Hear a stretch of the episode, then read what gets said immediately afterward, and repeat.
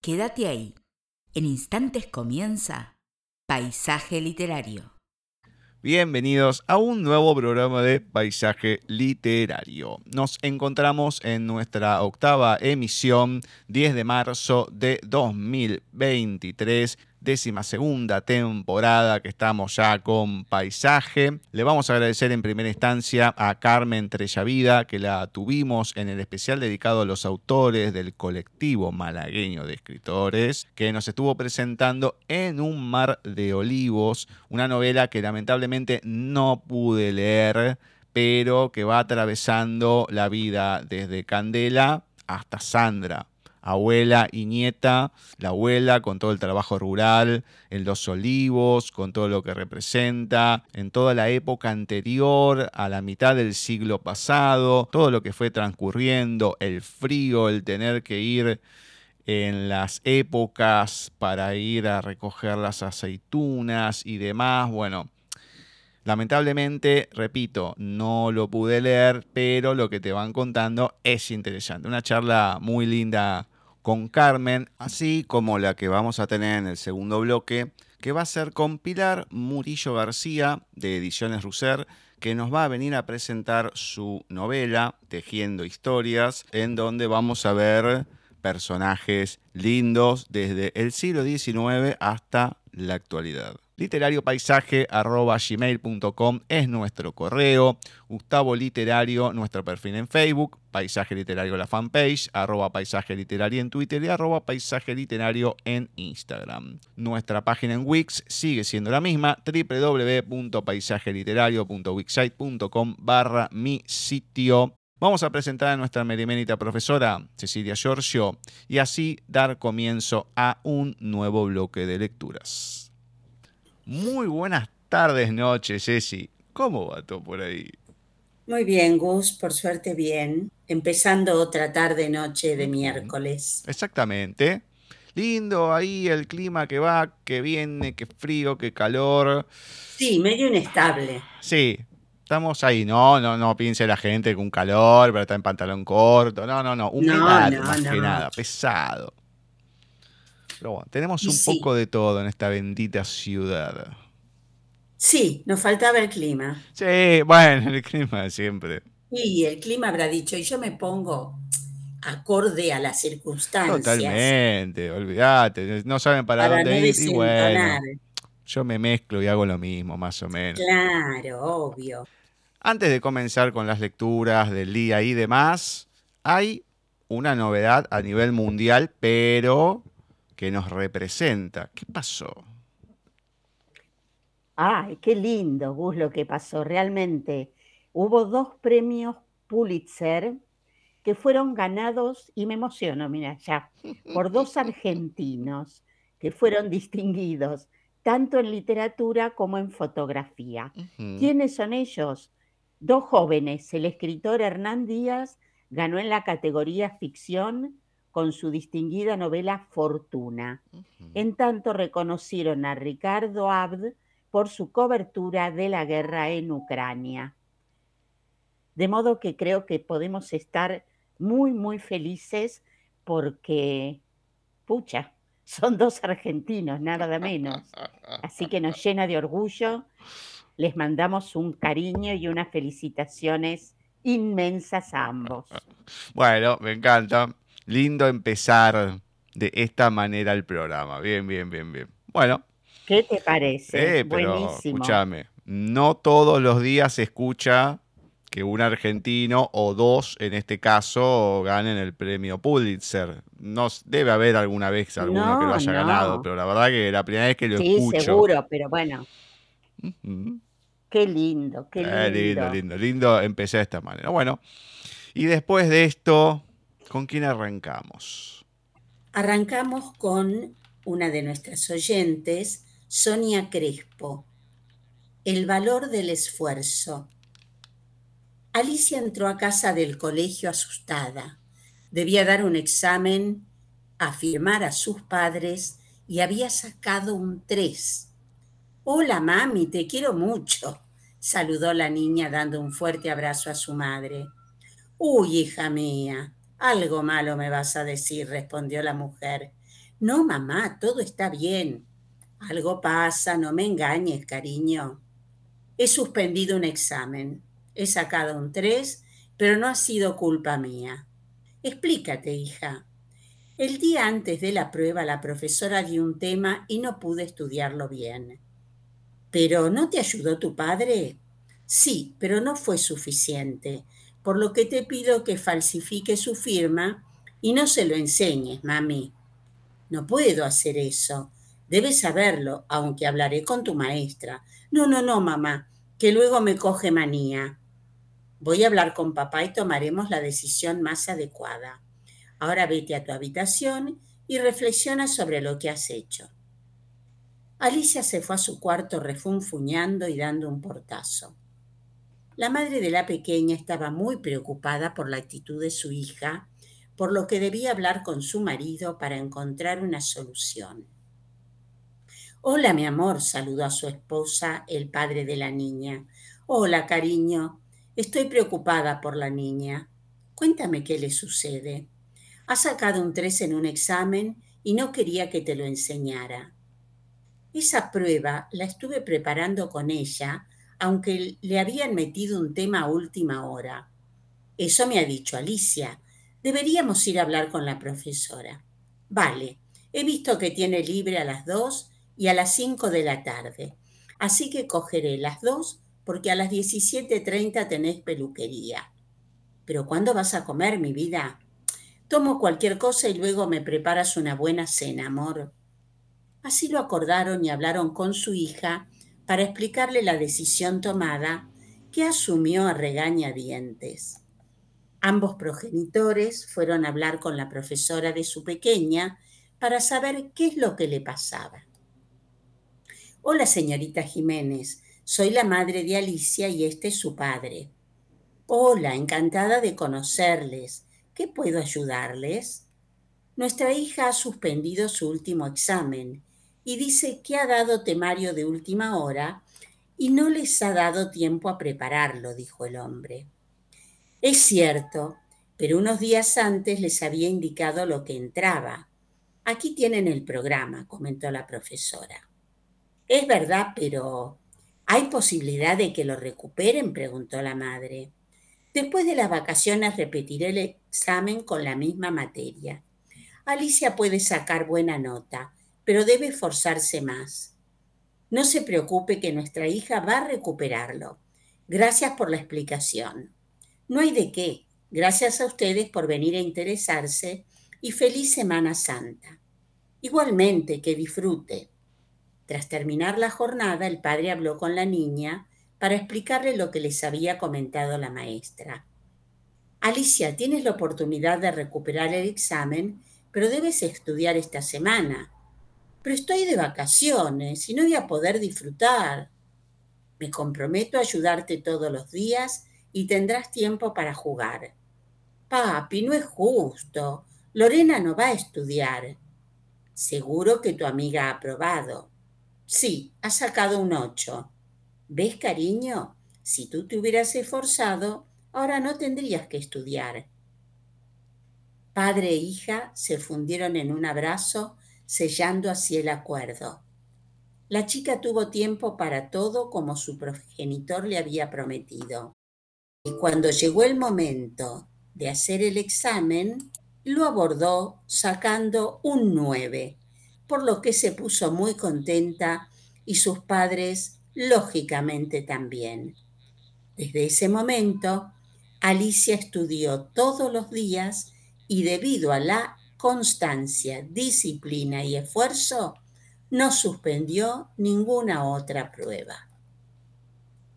El valor del esfuerzo de Sonia Crespo. ¿Cuántas vidas reflejadas en este texto? Eh? ¿Cuántos padres, cuántos hijos? Es de todo, yo lo viví siempre como docente.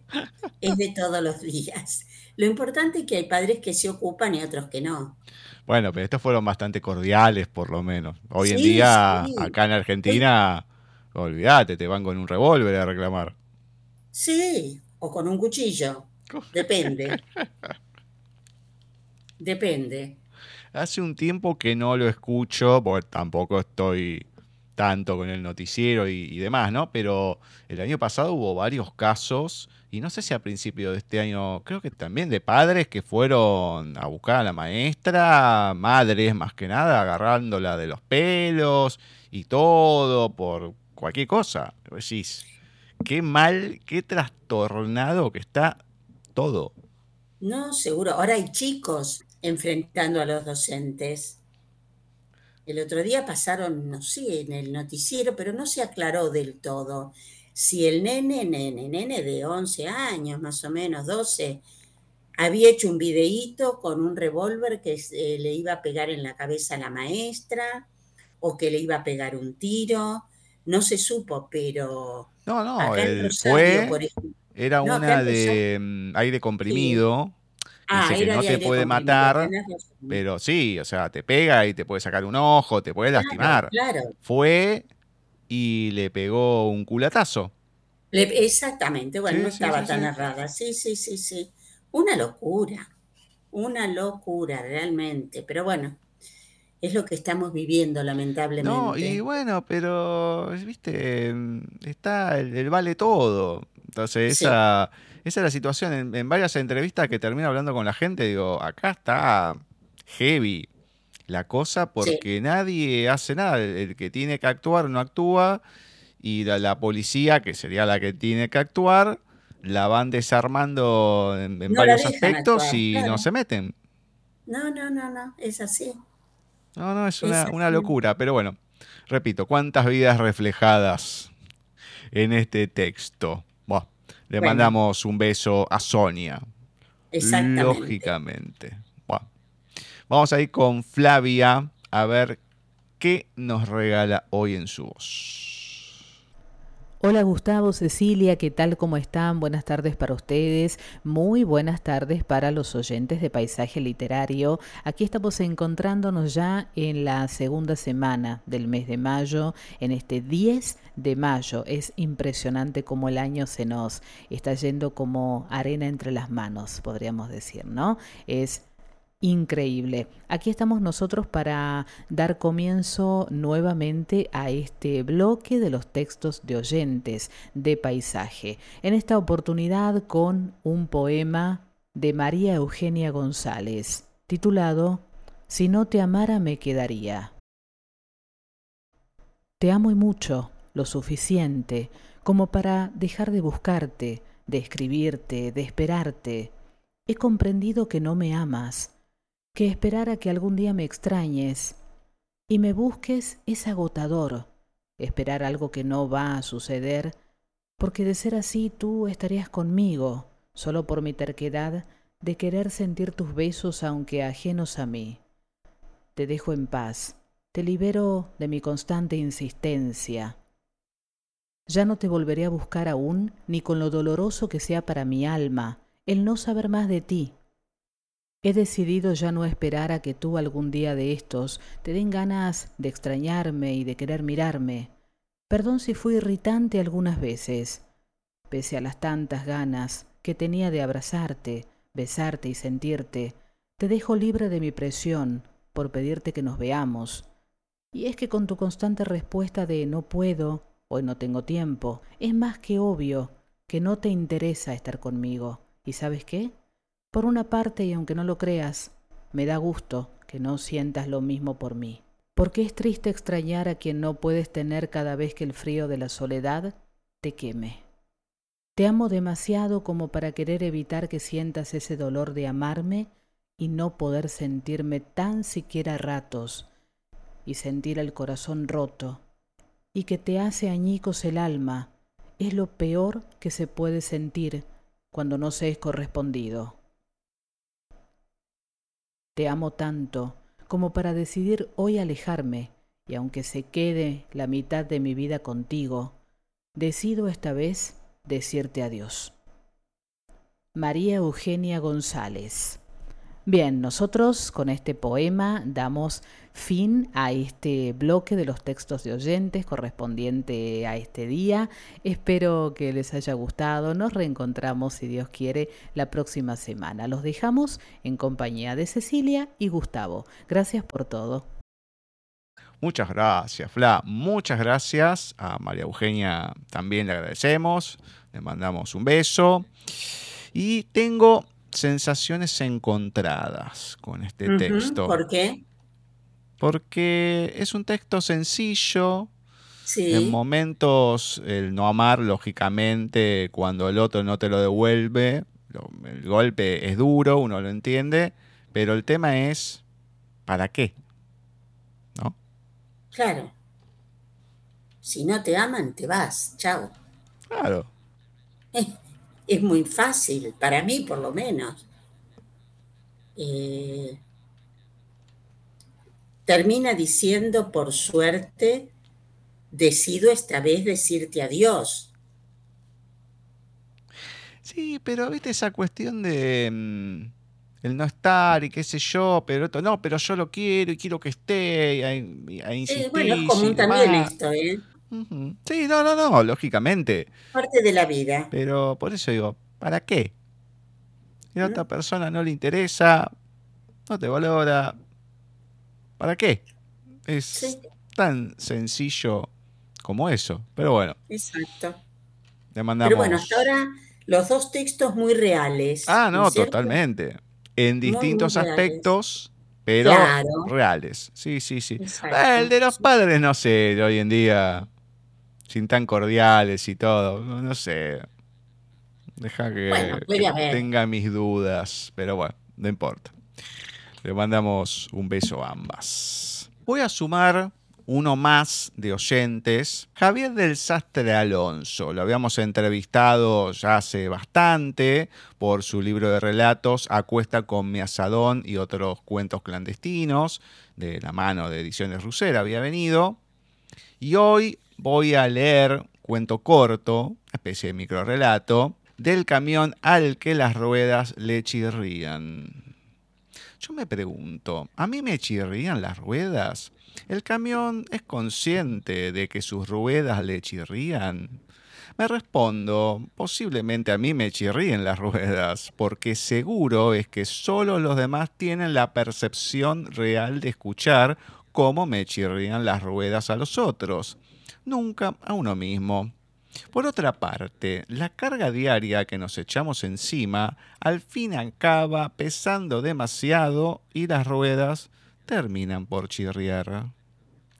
Del camión al que las ruedas le chirrían, Javier del Sastre Alonso. Está muy bueno. Muy bueno, no se me hubiera ocurrido. Pero bueno, más allá de esta alegoría que hace, es tal cual, uno se va cargando de cosas y cargando en la vida y todo, sí, llega algún momento, no sé si las ruedas, pero las bisagras te van chirriando, eso algo, seguro. Algo chirría, algo chirría. Qué loco, muy bueno. No se soluciona con un poco de aceite nada más eso. No, no, no, no, no. Muy bien, me encanta. Le mandamos un abrazo gigante a Javier hace bastante tiempo de esto. Bueno, esperamos volverlo a tener en algún momento. Ahora sí, vamos con nuestro amigo Jorge Tarducci a ver qué nos regala de su autoría en su voz. Soy Jorge Tarducci, autor e intérprete. Poema. Tarde, muy tarde. Si los pájaros no volaran, soñarían con hacerlo, imaginando planear alto y lejos, con alas por conquistar, cimas, techos y quizá alguna estrella que se acercara si los pájaros no volaran. A la tarde, muy tarde, El crepúsculo declararía no justificar el alba. Muchas gracias, Jorge. Me mató, porque es fabuloso. Te deja pensando si realmente podría pasar eso con el crepúsculo o con alguna otra cosa. ¿eh? Es genial. Además, este, eh, a mí por lo menos me, me sorprende cada semana. Si los pájaros no volaran. Claro. Loco, ¿no? Porque uno por lo general dice, los chicos, suponte, ay, a mí me gustaría volar, pero nunca pensás que los pájaros no puedan volar. Uno quiere volar, eh, pero que los pájaros no volaran es como que no lo pensás, no se te ocurre, está muy bueno. El año pasado, cuando había fallecido Carlitos Balá, bueno, que estuvimos hablando y demás, en una de las entrevistas que había escuchado, él comentaba de alguna de las frases cómo habían surgido. Entonces dice que estaba en la playa, creo que en Mar del Plata, estaba mirando el mar, así contemplándolo, y, estaba el mar. ¿Qué gusto tendrá el mar? ¿Qué sabor tendrá el mar? Dice salado, no, la sal. Y justo había un pibe que, que estaba ahí jugando y todo. Dice, ¿qué gusto tiene la sal? Dice que el pibe se lo queda mirando y dice, salado, Carlitos, qué gusto va a tener. Y se va corriendo. Y se, queda, se lo queda mirando hacia la distancia y dice, esto pega. Claro. esto tiene gancho, pero así como reflexivo. Entonces me lo imagino así, a Jorge mirando el cielo, los pájaros, pues muchas veces de los audios que nos manda, se escuchan los pájaros de fondo, ahí donde vive, hermoso. Entonces, esa contemplación y el ponerse a pensar eso, que la mayoría de la gente, el 99.99, 99, 99, 99, ni se le cruza por la cabeza. Exacto. ¿Y cuántas cosas hay para pensar eh, así? Y escribirlas en un momento. Está muy bueno, ah. muy bueno. Muy, muy bueno, muy reflexivo. Me encantó. Me encantó. Bien, ¿con quién seguimos? Seguimos con un texto de Juan José Hernández, escritor obviamente que nació un 17 de octubre de 1931 en San Miguel de Tucumán, aquí en Argentina, y falleció un 27 de marzo de 2007 acá en Buenos Aires. Eh, escritor, su primer libro de poemas, Negada Permanencia y la Siesta y la Naranja, fue publicada en 1952, luego en el año 1957 publicó su segundo poemario llamado Claridad Vencida. Ya siendo un joven adulto, dejó Tucumán con el pretexto de estudiar medicina en Rosario pero en realidad se radicó en Buenos Aires para dedicarse a la literatura. Esta migración fue quizás doblemente impulsada tanto por ser homosexual o por buscar un ambiente cultural más amplio, es decir, que no lo estuvieran restringiendo ni acusando, etc. Entonces soy de Juan José Hernández, Lord Nelson. Aquella mañana la madre descubrió el hormiguero, pero los negocios estaban cerrados y él no pudo conseguir veneno en ninguna parte. ¿Qué importa? le dijo. Hay nafta. Haré el trabajo esta misma noche, cuando vuelva del cine. Volvió tarde, a las dos, porque los amigos del bar de la esquina lo convidaron a beber cerveza. Se había olvidado por completo del hormiguero. Cruzó la galería, la madre encendió la luz del dormitorio y le advirtió, la botella de nafta está en el armario de la cocina, la linterna también. No vayas a quemar el naranjo. Se cambió de ropa. Quedó en pantalón de pijama y camiseta. Hacía calor. Durante el día las moscas se habían asentado sobre el mantel de hule. En la calle, de vuelta a su casa, nubes de insectos oscurecían los faroles del alumbrado. Ya en su cuarto, las cucarachas rubias iban y venían por la pared. Recordó que el mozo del bar le había dicho que llovería, que por eso los bichos andaban enloquecidos. Son los últimos días de calor. Cuando llueva refrescará. Se morirán todos. El mozo tenía un párpado caído, los labios finos, falsos, el andar agobiado y servil. Así es, pensó mientras caminaba hasta el fondo de la casa, con la linterna encendida en una mano y la botella de nafta en la otra. Así es, morirán, y el verano que viene despertarán furiosos y nuevamente sembrarán sus huevos y habrá calor, cucaracha, fastidio. Llegó junto al naranjo y vio la enorme boca del hormiguero.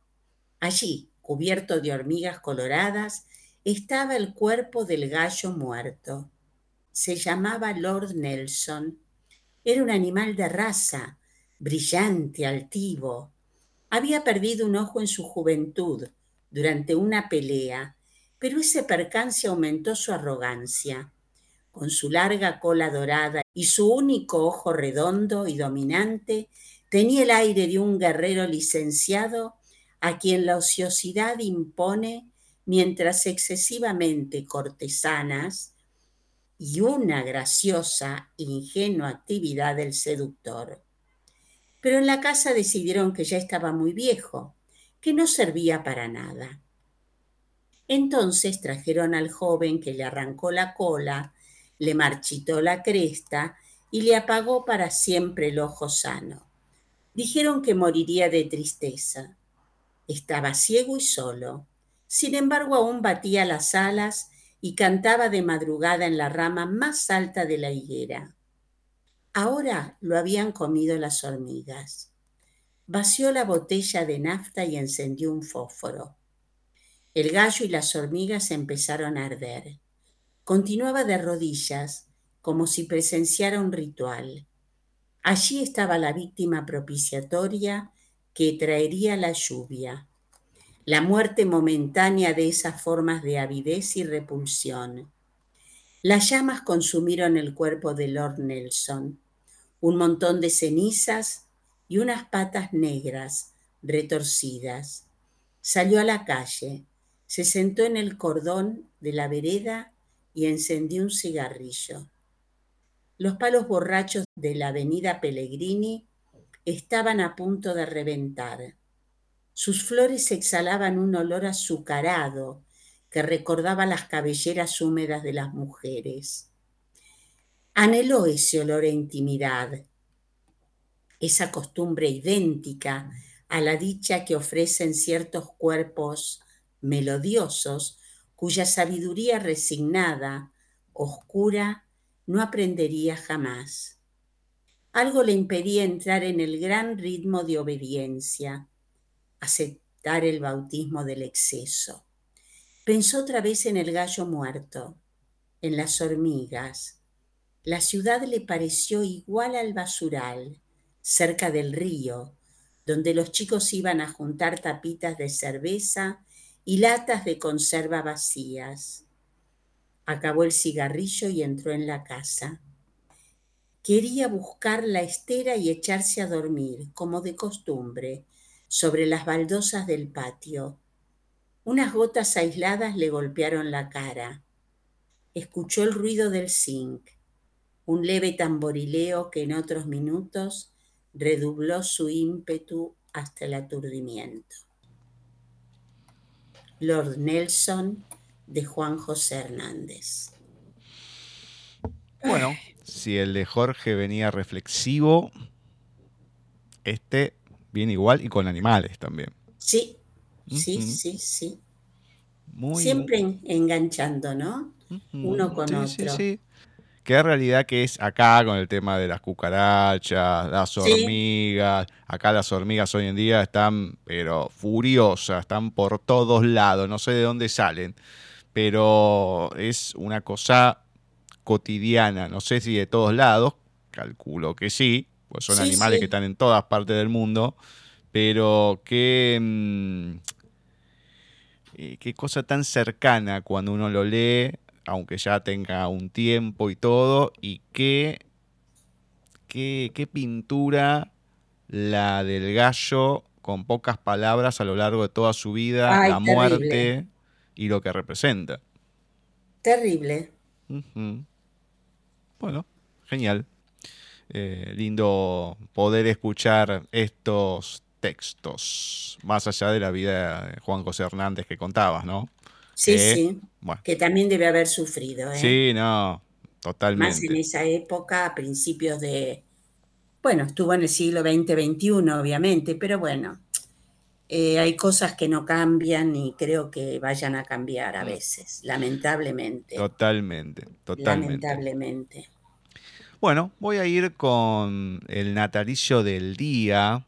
Hoy se lo vamos a dedicar al escritor español Benito Pérez Galdós. Venimos de gente, de gente a gente importante hoy. Sí, sí, ya lo creo.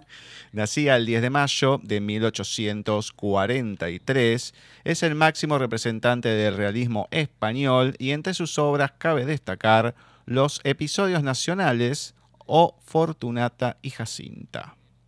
Hoy les voy a compartir de Benito Pérez Galdós, poema de amor secreto. Mi amor es secreto, misterioso y oculto, como las perlas que además de estar dentro de una concha, están en el fondo del mar. No tengo celos de nadie, porque su corazón es todo mío. No tengo celo más que de la publicidad, odio de muerte a todo el que descubra y propague mi secreto. Antes me arrancaré la lengua que pronunciar su nombre delante de otra persona. Su nombre, su casa, su familia, todo es misterioso. Yo me deslizo en la oscuridad, en oscuridad profunda, que no proyecte sombra alguna, y abro mis brazos para recibirla, y los oscuros cuerpos se confunden en el negro espacio. Poema de amor secreto, Benito Pérez Galdós. Qué rara. Qué rara. En la, aprovecha la oscuridad el hombre, está bien. Sí, sí, sí, sí, sí, sí. O sea, Sí, oscuro. bien, bien oscuro, el hombre, Ah. el lugar, el ambiente, todo, para ir en busca de su amada. O por lo menos lo que interpreto yo acá, ¿no? Sí, sí, sí, sí. Esperemos de- que la amada esté de acuerdo con él y que lo reciba y que no sea cualquiera que, que aparezca por ahí y él la tome como su amada.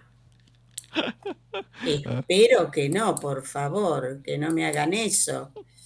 Además que su nombre, su casa, su familia, todo es misterioso. Entonces ya te envuelve en la sombra todo, la relación, él, el ambiente, todo, sí, sí. absolutamente todo. Es verdad. Genial. ¿Con quién arrancamos la recta final? Bueno, arrancamos con eh, nuestro poeta de este mes, que es Baldomero Fernández Moreno, que ya hablamos de él el miércoles pasado, poeta argentino, uno de los más importantes y sencillistas, digamos, como se lo había catalogado. Hoy vamos a leer de él versos a un montón de basuras. Canto a este montoncito de basuras junto a esta vieja tapia de ladrillos, avergonzado y triste en la tiña tundente que ralea la hierba del terreno baldío. Es un breve montón, no puede ser muy grande con tan pobres vecinos. Un trozo de puntilla, unas pajas de escoba, un bote de sardinas, un mendrugo roído y una peladura larga de naranja que se desenrolla como un áureo rizo. Es un breve montón. No puede ser muy grande con tan pobres vecinos. una lata de restos de una cena opulenta. Es más que un mes aquí de desperdicios. Para tener de todo, hasta tienen miseria en mayor cantidad que los pobres, los ricos. Versos a un montón de basuras de Baldomero Fernández Moreno. Ah, encima con el tono que lo lees, da una tristeza tremenda. Es que a mí me da mucha tristeza esto. Dios me da mucha mío. tristeza. Mirá los textos que te elegí, ¿no? Había un poco, algo un poco más alegre, más arriba, algo.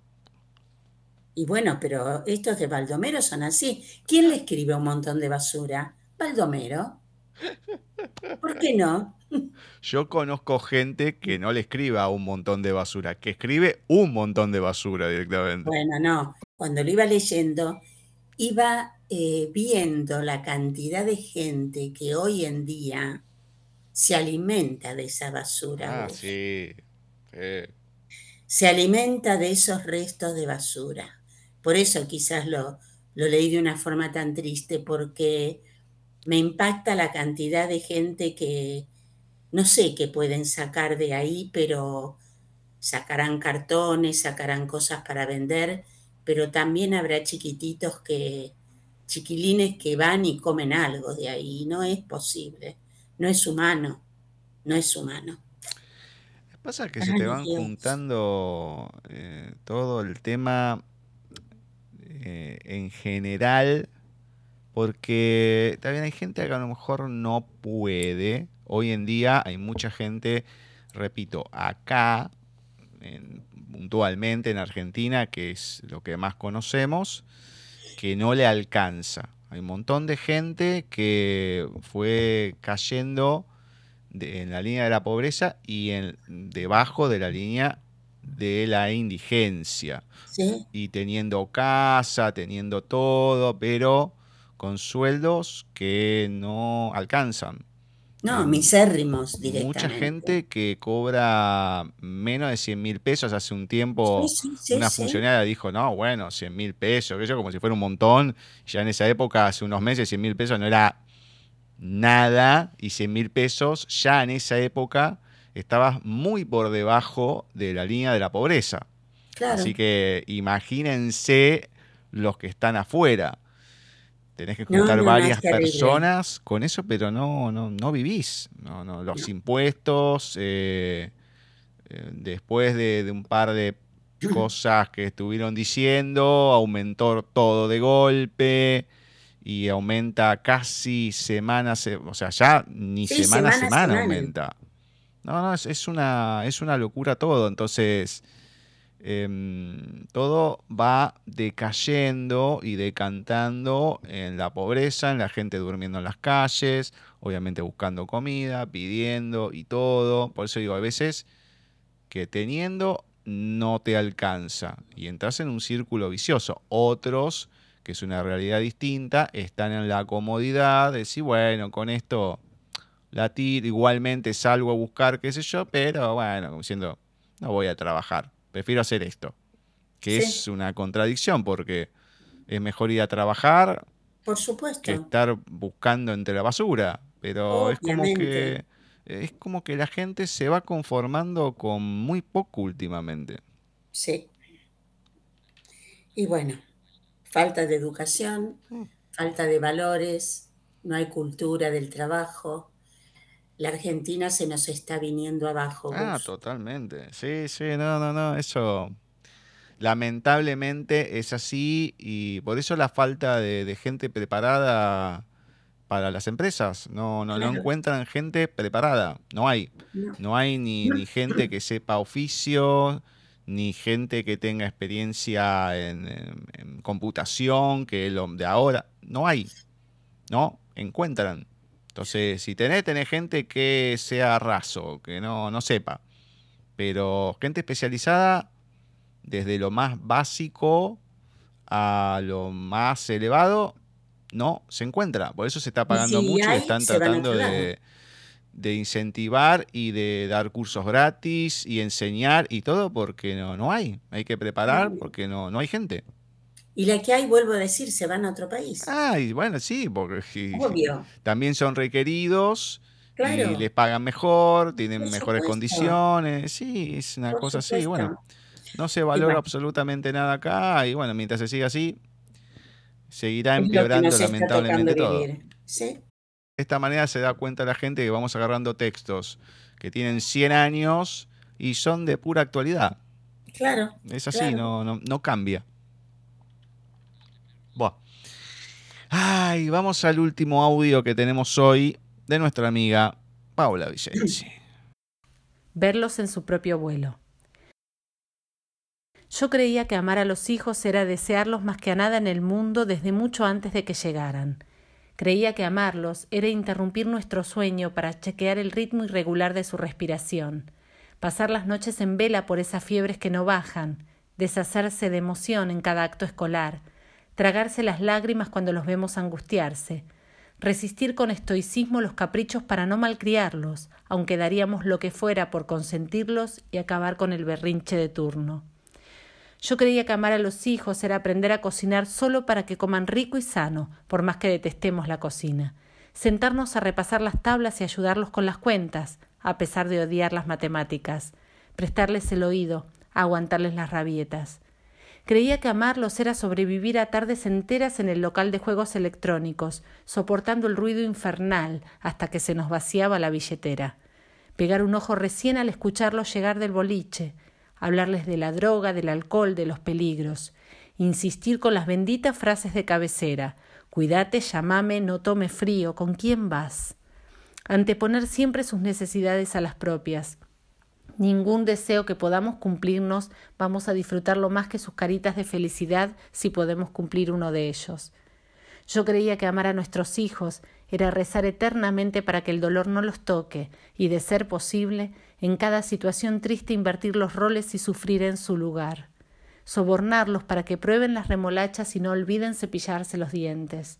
Ser juez y parte en sus peleas, sin saber a ciencia cierta a quién castigar y a quién absolver. Porque es raro decirlo. Los padres amamos a cada hijo distinto, pero a todos por igual. Luchar para que entiendan que más verduras y menos golosinas es mejor, una batalla irremediablemente perdida. Sufrir si un amigo los defrauda, animarlos a animarse a ser, ayudarlos a vencer los miedos, rogar que no les rompan el corazón. Yo, de verdad, creía que amar a los hijos era todo eso, además de convertirnos en payasos, choferes, banqueros y maestros particulares. Estaba convencida de que la incondicionalidad de nuestro amor se traducía en un sinfín de actos grandes y pequeños que hacíamos por y para ellos, en una cantidad de cosas que éramos capaces de dar sin sacrificios, porque no existe esa palabra cuando lo que hacemos, aunque nos cueste o no nos guste, lo hacemos por un hijo. Y no, la muestra irrefutable de nuestro amor sin límites no la encontraremos ahí, ni en las noches de fiebre, ni en aguantar los portazos de la adolescencia. El mayor desafío y la mayor demostración de amor es aprender a soltarlos, porque en ese soltar, acto final de la crianza, tendremos que confiar en que humanamente hemos hecho lo mejor posible, y en que ellos sabrán, a partir de ahora, llevar las riendas. Rezaremos porque los retos y las penitencias hayan forjado su carácter, porque los consejos no hayan caído en saco roto, porque hayan aprendido lo que intentamos enseñarles. Ese acto de soltarlos, que parece no involucrarnos, nos involucra como ningún otro.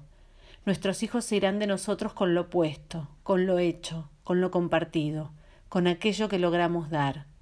Y de tanto dar parece que nada nos quedara, pero no es así, nos quedará. Y mucho más que la satisfacción del deber cumplido, que al fin y al cabo uno sentirá que nunca fue cumplido del modo en que hubiera querido.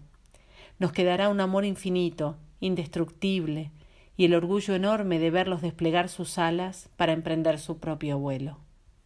Ay, Pao, Pao, qué real que es eh, Paola al escribir, qué realista, mejor dicho. Es así, como ella lo plasma Mm. en este texto, uno a los hijos quisiera que darles todo, que no hagan esto, que no hagan el otro, que que, o mejor dicho, que hagan lo que quieren, que lo que quieran, pero la realidad es otra. hay que enseñarles, hay que ponerles límites, tal cual, es escucharla y decir, esta es la forma de actuar de una mamá. Digo de una mamá porque por lo general están, eh, los hijos están más con la mamá, aunque actualmente, como las mamás trabajan mucho también, a veces ese rol lo han empezado a tomar los papás, ¿no es cierto? Entonces, eh, no es como antes, ya los hijos eh, son educados por mamá y papá, que me parece perfecto y los límites los tienen que poner tanto unos como otros, para que cuando salgan del nido, como solíamos decir, sean esas personas felices, libres, pero también responsables, ¿no? Responsables de sus actos para poder el día de mañana volver a armar otras familias. hermoso este texto, hermoso, Paola, gracias, porque realmente enseña mucho este texto yo creo que enseña mucho. Ahora, no solamente las madres, los padres les cuesta soltar, ya lo veíamos en el texto de María Eugenia González, que nos había leído Flavia, que no, no soltaba. Claro. No soltaba, no soltaba, bueno, aunque me pese, la Dios, bueno, todo lo que quieras, pero el no soltar en varios ámbitos de la vida, y acá también es una manera de, ir eh, reteniendo a la persona y, demás. Y a veces no se comprende que esa persona ya tiene una edad suficiente, no estoy hablando de 18 años, estoy hablando ya a veces 30 y demás, y se sigue igual. Y claro, llega un momento que uno se estufa o decir, che, basta, a ver, soy una persona eh, con, sus valores, con sus pensamientos y todo. Listo, ya está. O sea, no, no, no me hinchen más. Entonces hay gente que le cuesta, le cuesta el, soltar eh, su rol y demás, por más que uno siempre, eh, la madre va a ser madre, el hijo va a ser hijo y, demás, ¿no? Pero hay veces como que se, siguen confundiendo y no, no, no sueltan muy, muy obsesivos. Es un gran error ese, un gran error. Gracias a Dios yo no lo viví, eh, las dejé partir el día que quisieron y es así como ahora las tengo otra vez conmigo, no viviendo me refiero, ¿no? Eh, pero cercanas, eh, con pinches en muchas cosas, que no se llega a dar si vos los retenés. Claro, y sí. No. Sí, no, no, pues si no se da la, rispidez, o sea, el tema es la confianza, la falta de confianza en el otro. Bueno, lo que causa es recelo también de la otra parte, o decir, escúchame, no, no puedo decir nada, no puedo hacer, siempre estás acotando, siempre una cosa, siempre la otra, y bueno, ya está. Es preferible no, no encontrarse para que no pase ninguna rispidez, ni que chirríen las ruedas, ni nada. Entonces, listo, vos acá, yo acá pero bueno, eh, hay a veces que hay que tratar de hacer las cosas de otra manera, pero bueno, no todo el mundo lo entiende. No, y lo más, ahora me estaba acordando esto, ¿no? Que me pasó hace tres, cuatro días. Eh, uno a los hijos, bueno, yo en mi caso a mis hijas, eh, las tenés como hijas, ¿no es cierto? Y recordás todo lo que son como hijas. Pero claro, en este momento son mamás entonces, hablando con Maya, mi nieta, no sé qué me decía de mi hija. Y yo le digo, ay, sí, mi hija, no sé, algo se habían peleado, habían discutido. digo, bueno, Maya, le digo, pero tu mamá es lo más dulce, lo más lindo, eh, una hija extraordinaria, que es, le seguí diciendo. Entonces me mira y me dice, claro, vos porque la conocés como hija, pero yo la conozco como mamá. Ay, mira, me hizo tener razón, mi amor, le digo. Y es así, y es así, pero eso es lo lindo también, ¿no? contestaciones que tiene, Dios mío. Otra que Jorge Tarducci y demás, ¿eh? por favor. Qué manera de reflexionar que tiene esa niña. Uy, por Dios, es una, es una adolescente ya. Adolescente con pensamientos adultos. Ay, mi vida.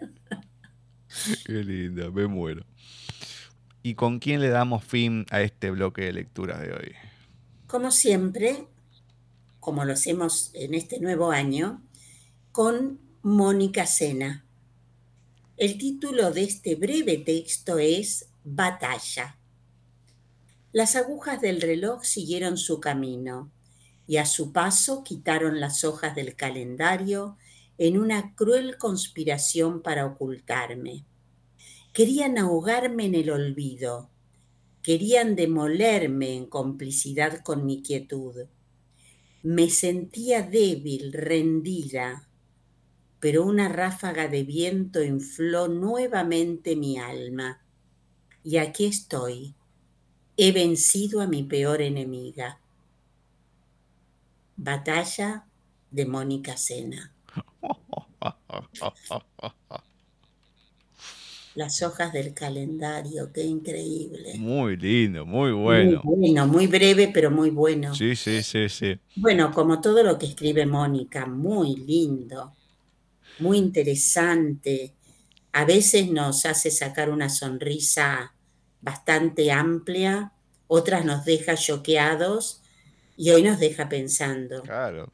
No, no, hoy fue así, un picadito, pero con muchos textos Sí, sí, para pensar, para reflexionar, para ir em, reviendo algunas situaciones, más allá de los pájaros, esto, lo de Sí, Paola. Es como que se fue, bueno, lo de la basura en sí, es como que todo te va sacando un tema para ir em, hablando, pensando, decir cómo son las cosas de la vida.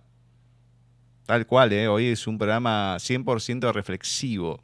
sí, se podría dar otro programa solamente reflexionando sobre estos textos. Totalmente, no, es no, no. cierto, sí, sí, Se puede hablar un mundo de todo esto. ya lo creo. Le mandamos un beso gigante a Mónica.